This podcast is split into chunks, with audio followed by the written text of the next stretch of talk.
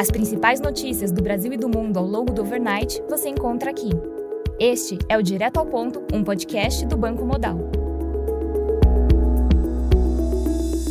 Bom dia e bem-vindos ao Direto ao Ponto. Hoje é quinta-feira, dia 5 de outubro, e estes são os principais destaques esta manhã.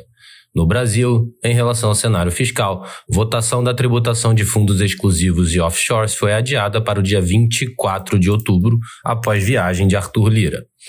Havia expectativa de que o projeto fosse analisado na última quarta-feira, mas líderes partidários pediram mais tempo para a avaliação.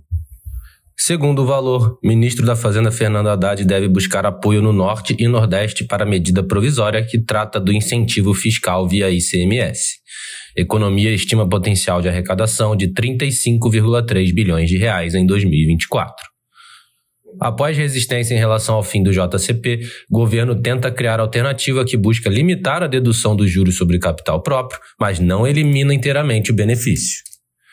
Governo federal aumenta o orçamento da Codevasf, estatal sob comando do Centrão, além de prometer mais recursos para o setor agropecuário. Segundo a Folha, após mudanças no âmbito da reforma ministerial, governo federal cobra fidelidade de aliados em meio à instabilidade da base política e tenta fortalecer o apoio no legislativo.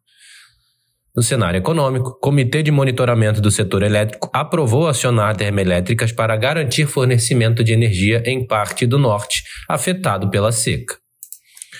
No cenário internacional, na zona do euro, Philip Lane, economista-chefe do Banco Central Europeu, afirmou que a dinâmica de crédito está bem fraca e abaixo da expectativa da autoridade monetária um ano atrás. Peter Casimir, membro do Banco Central Europeu, acredita que a taxa de juros não será mais elevada nas próximas reuniões. Na Alemanha, a balança comercial de agosto registrou superávit de 16,6 bilhões de euros, acima do esperado 15 bilhões de euros, mas abaixo do anterior 17,7 bilhões de euros. Na agenda do dia, destaque para a divulgação às 9h30 da manhã do Initial Jobless Claims e da balança comercial nos Estados Unidos. Nos mercados, o dólar index recua 0,15%.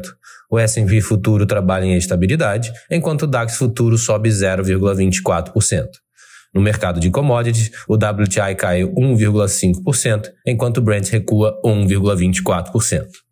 Estas foram as principais notícias do overnight. Um bom dia a todos e até o nosso próximo podcast direto ao ponto do Banco Modal, amanhã.